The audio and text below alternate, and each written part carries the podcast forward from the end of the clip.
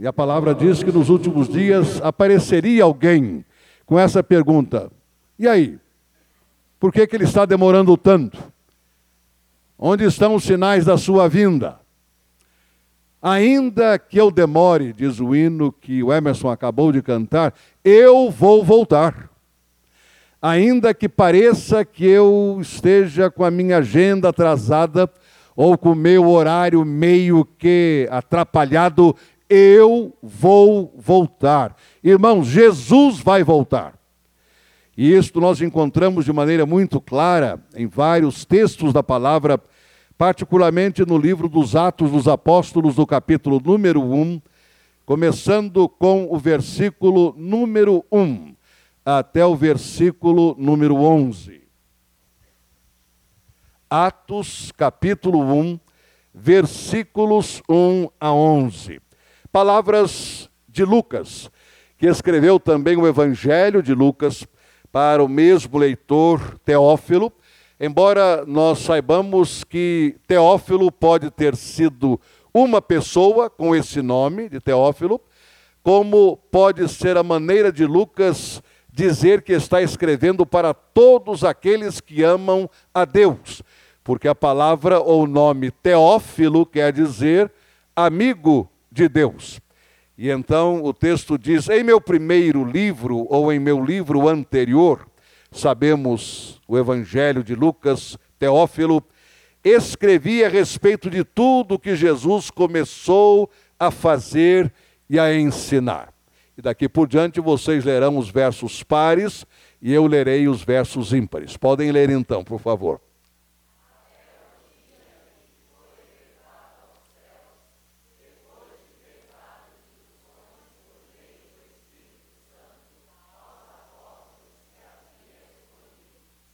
Depois do seu sofrimento, Jesus apresentou-se a eles e deu-lhes muitas provas indiscutíveis de que estava vivo. Apareceu-lhes por um período de quarenta dias, falando-lhes acerca do reino de Deus.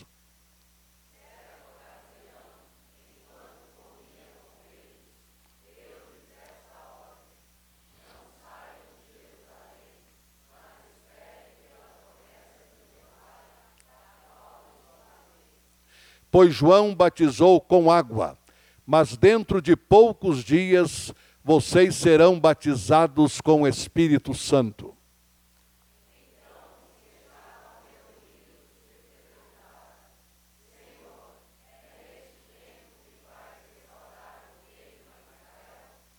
Ele lhes respondeu: Não lhes compete saber os tempos ou as datas que o Pai estabeleceu pela sua própria autoridade.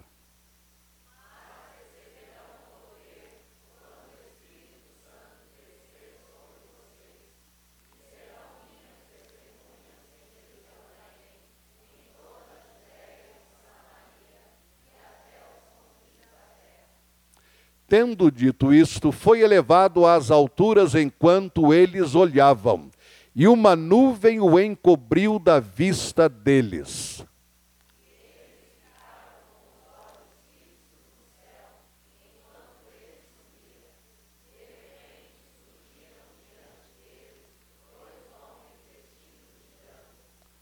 Que lhes disseram: Galileus, por que vocês estão olhando para o céu? Este mesmo Jesus que dentre vocês foi elevado aos céus, voltará da mesma forma como o viram subir. Este texto da palavra, ele é sempre usado e tem sido usado de maneira muito especial e com justa razão para trazer a atenção da igreja para a sua missão.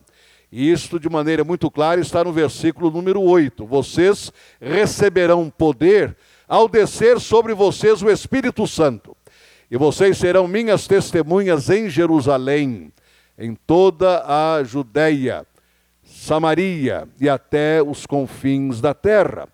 Então, é fato que Atos 1:8 nos diz claramente qual é a nossa missão, qual é a nossa responsabilidade.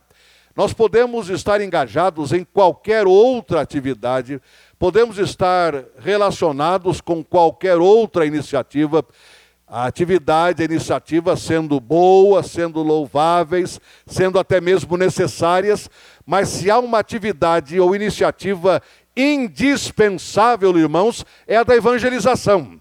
Porque Jesus diz: Vocês serão minhas testemunhas. E é por isso que todo final do dia do Senhor, eu sempre digo à igreja: agora vocês vão para casa, ou vão para a escola, vão para o trabalho, não importa onde vocês estiverem, sejam testemunhas de tempo integral. 24 horas por dia, durante sete dias, durante 365 dias, ou 366 dias, se o ano for bissexto. Não importa o tipo de ano, importa é que 24 horas por dia você e eu somos testemunhas de Jesus. Simplesmente dizendo aquilo que Jesus tem feito por nós. E quantas vezes uma pessoa pode não se impressionar com um sermão ou com um culto, mas o nosso testemunho pessoal vai impactar aquela vida de uma tal maneira que ela também quererá saber quem é Jesus e o que Jesus pode fazer por mim. Mas dentro desta mesma visão da nossa missão como crentes, como testemunhas de Jesus, há uma outra palavra nestes 11 versículos. A palavra com a qual aqueles anjos encerram a conversa com os galileus. Por que galileus? Porque eram da Galileia. E então o anjo ou os anjos procuraram mostrar o seguinte: assim como há provas incontestáveis, irrefutáveis, indiscutíveis da ressurreição de Jesus, pois ele se apresentou vivo aos seus discípulos durante 40 dias, ensinando a palavra do Senhor, há também uma outra afirmação que é indiscutível. Ou seja, este mesmo Jesus que vocês viram subir, ele voltará da mesma forma. Irmãos, a vida de Jesus, ou Cristo vivo, é fato tão indiscutível na palavra quanto a volta dele. Mais cedo ou mais tarde, Jesus voltará. É claro que há aqueles que procuram zombar procuram escarnecer, perguntando: onde está o sinal da sua vinda? Certa ocasião ouvi um pregador dizendo o seguinte: quando alguém perguntar a você onde está o sinal da vinda de Jesus, você acabou de ver mais um sinal. Porque a palavra diz isso: que aqueles nos últimos dias que apareceriam dizendo: onde está? Onde está? o sinal da sua vinda. Os anjos dizem àqueles galileus: assim como vistes Jesus subir, assim ele também voltará. Ou seja, todo olho o verá. A volta de Jesus não será uma volta em particular, só para mim, ou só para você, ou só para a nossa igreja, ou só para esta denominação e não para aquela denominação. A volta de Jesus será a olho nu será visível para todos aqueles que estiverem fisicamente vivos naquele momento. Ninguém será esquecido, ninguém deixará de ver a sua volta. Pode ser que algumas pessoas, ou muitas pessoas, não encontrem nos ares, mas todos, todos verão, pois assim como ele subiu, visivelmente assim ele também retornará visivelmente. A expressão segunda vinda de Jesus, ela não está no Novo Testamento grego, nós bem o sabemos. É uma frase que diz uma grande verdade, absolutamente essa frase compatível, alinhada com a palavra de Deus, mas nós não encontramos a expressão ou a frase segunda vinda no Novo Testamento passou-se a denominar segunda vinda, porque Jesus já teve a primeira vinda. E a primeira vinda é aquela que nós celebramos no Natal. A segunda vinda nós celebraremos quando ele retornar. Mas a palavra de Deus, o Novo Testamento grego, usa uma palavra só, parousia. Parousia quer dizer presença. Não é uma palavra que esteja restrita ou limitada apenas à volta de Jesus. É uma palavra que era usada, por exemplo, quando um rei ou alguém de muita autoridade aparecia num lugar. Hoje nós temos a presença entre nós desta ou daquela autoridade. Esta palavra presença é a palavra parousia. Quando o Novo Testamento então fala da volta de Jesus, ele fala da parousia de Jesus, isto é, da presença de Jesus. Traduzimos como vinda, como retorno, mas literalmente a palavra quer dizer presença. E será de fato uma grande presença. Imaginem quando Jesus voltar. A trombeta soando, os mortos em Cristo ressuscitando, os que estiverem fisicamente vivos em Cristo, sendo transformados num abrir e fechar de olhos. É a presença do Senhor entre nós, é a sua parousia. Então, assim como houve a presença retornando, esta mesma presença voltará. Ela retornou ao Pai e do Pai ela voltará para nos encontrar. Então, a vinda de Jesus, o retorno de Jesus, a presença de Jesus é uma doutrina incontestável dentro das Sagradas Escrituras. Jesus vai voltar. E o que nós acabamos de ouvir neste belíssimo solo é isto: ainda que eu demore, eu vou retornar. E Jesus prometeu isto pouco antes da cruz, dizendo: Eu não vos deixarei órfãos. Eu não deixarei ninguém órfão. Pelo Espírito Santo, que é o mesmo, que é o consolador, igual a Jesus e que habita em nós, nós não estamos sozinhos. Mas um dia o Senhor Jesus vai retornar, a sua presença será uma realidade e para sempre estaremos com Ele. O apóstolo Paulo traz essa palavra de esperança em 1 aos Tessalonicenses, capítulo 4, versículos 13 a 18. Tanto assim que ele diz, irmãos, eu não quero que sejais ignorantes ou desconhecedores daqueles que já dormem, para que a vossa tristeza não seja igual à tristeza daqueles que não têm esperança. A razão de ser de nós crentes em Cristo Jesus, de nós que seguimos a Jesus, de nós que confiamos em Jesus, a razão de nós enfrentarmos com aquilo que muitos talvez pensem tratasse de um estoicismo nosso, por exemplo, a morte de alguém da nossa família, não é uma questão de uma atitude estoica. Não é que nós tenhamos uma super força dentro de nós, gerada por nós mesmos. Não. Paulo diz, é a esperança da ressurreição em Jesus.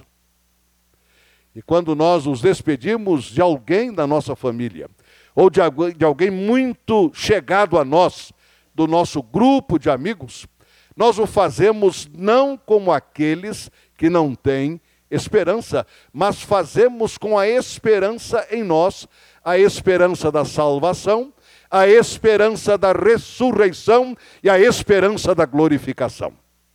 Porque a palavra nos diz, através de Paulo, ali em 1 Tessalonicenses, que nós seremos arrebatados e encontraremos com o Senhor nas nuvens e para sempre estaremos com o Senhor. Meu irmão, minha irmã, você vai estar para sempre com Jesus.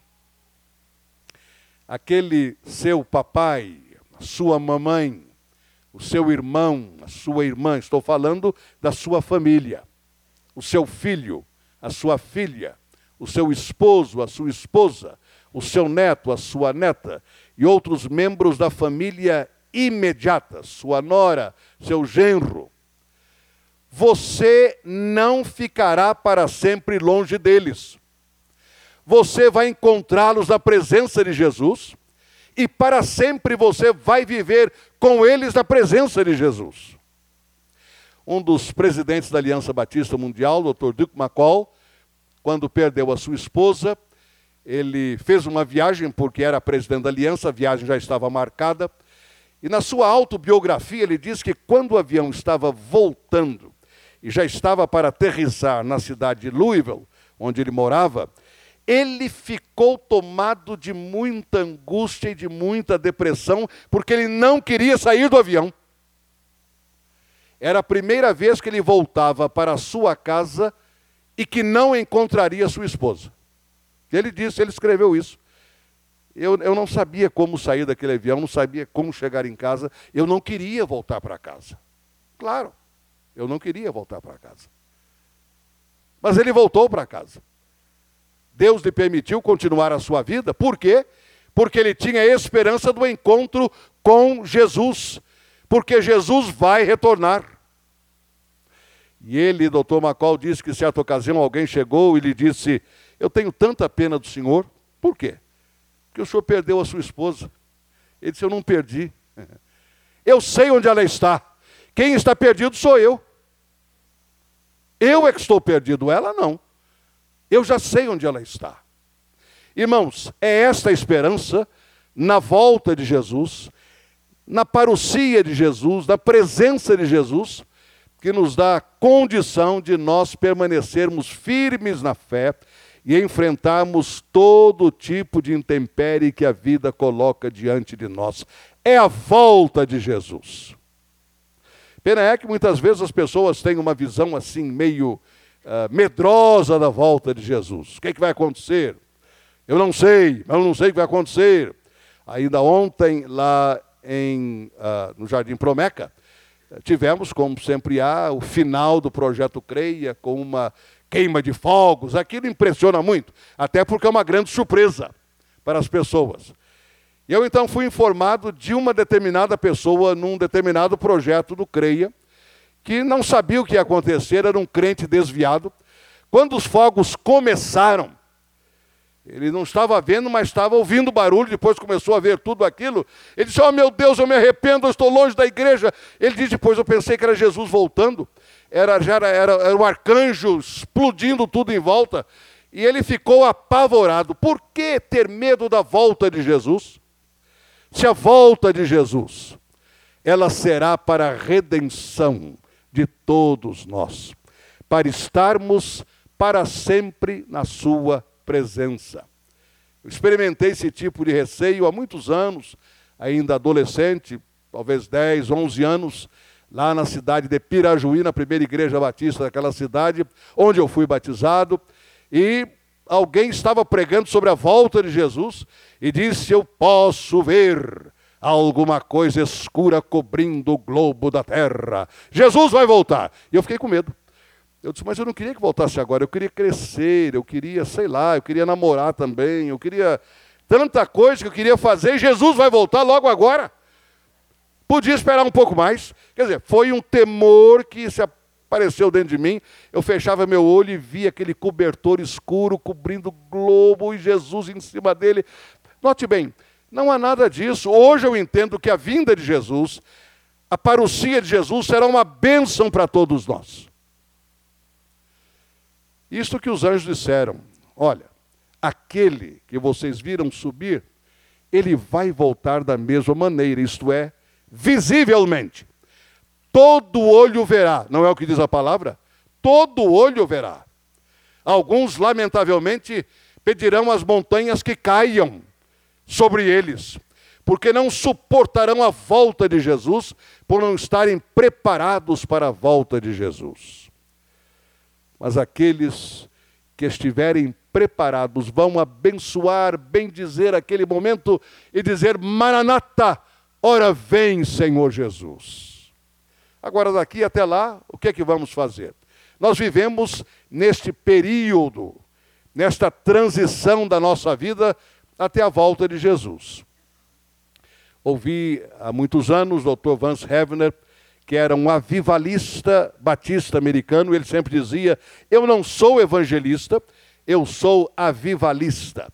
Ele gostava de pregar para crentes, ele se sentia muito à vontade trazendo a palavra para os crentes. Ele falou da sua experiência pessoal, quando da perda de sua esposa. Ela estava escrevendo para ele, não estavam juntos naquele momento, isto é, geograficamente no mesmo espaço, e ela estava mandando uma mensagem para ele e disse: Bem, eu estou aqui, espero ver você, e vou ter de esperar até E na hora que ela escreveu até, ela sofreu um AVC. Nunca mais escreveu, nunca mais falou, e pouco tempo depois ela faleceu. Quando ele pregou, ele disse para o auditório o seguinte: Desde então, eu estou vivendo no grande até. Eu tenho muito para lhe dizer, espero um dia dizer, mas eu vou esperar até. Parou ali a vida dela no até. E ele disse: Eu estou vivendo no grande até. Até que eu a veja. Até que eu a encontre mais uma vez. Até que eu converse com ela até que ela e eu estejamos mais uma vez reunidos na presença de Jesus. E ele disse: Eu estou vivendo no grande até da minha vida, mas não apenas ele, você e eu também. Nós estamos vivendo, irmãos, no grande até da nossa vida. E Paulo, de maneira brilhante, coloca isso em relação à ceia do Senhor, em 1 Coríntios capítulo 11, versículo 26, quando ele diz que todas as vezes que nós recebemos o pão e o cálice, que participamos da ceia, nós estamos proclamando, anunciando a morte de Jesus até que ele venha. Até que ele venha. Então você e eu hoje à noite estamos vivendo um até. Primeiro porque Jesus vai voltar. Paulo não disse até que vocês não tenho mais dinheiro para comprar pão e cálice. Ou até que vocês entendam que a igreja deva parar de celebrar a ceia do Senhor. Ou até que outra ideia melhor apareça. Não, absolutamente nada disso. Paulo diz até que ele venha. Jesus vai voltar, irmãos.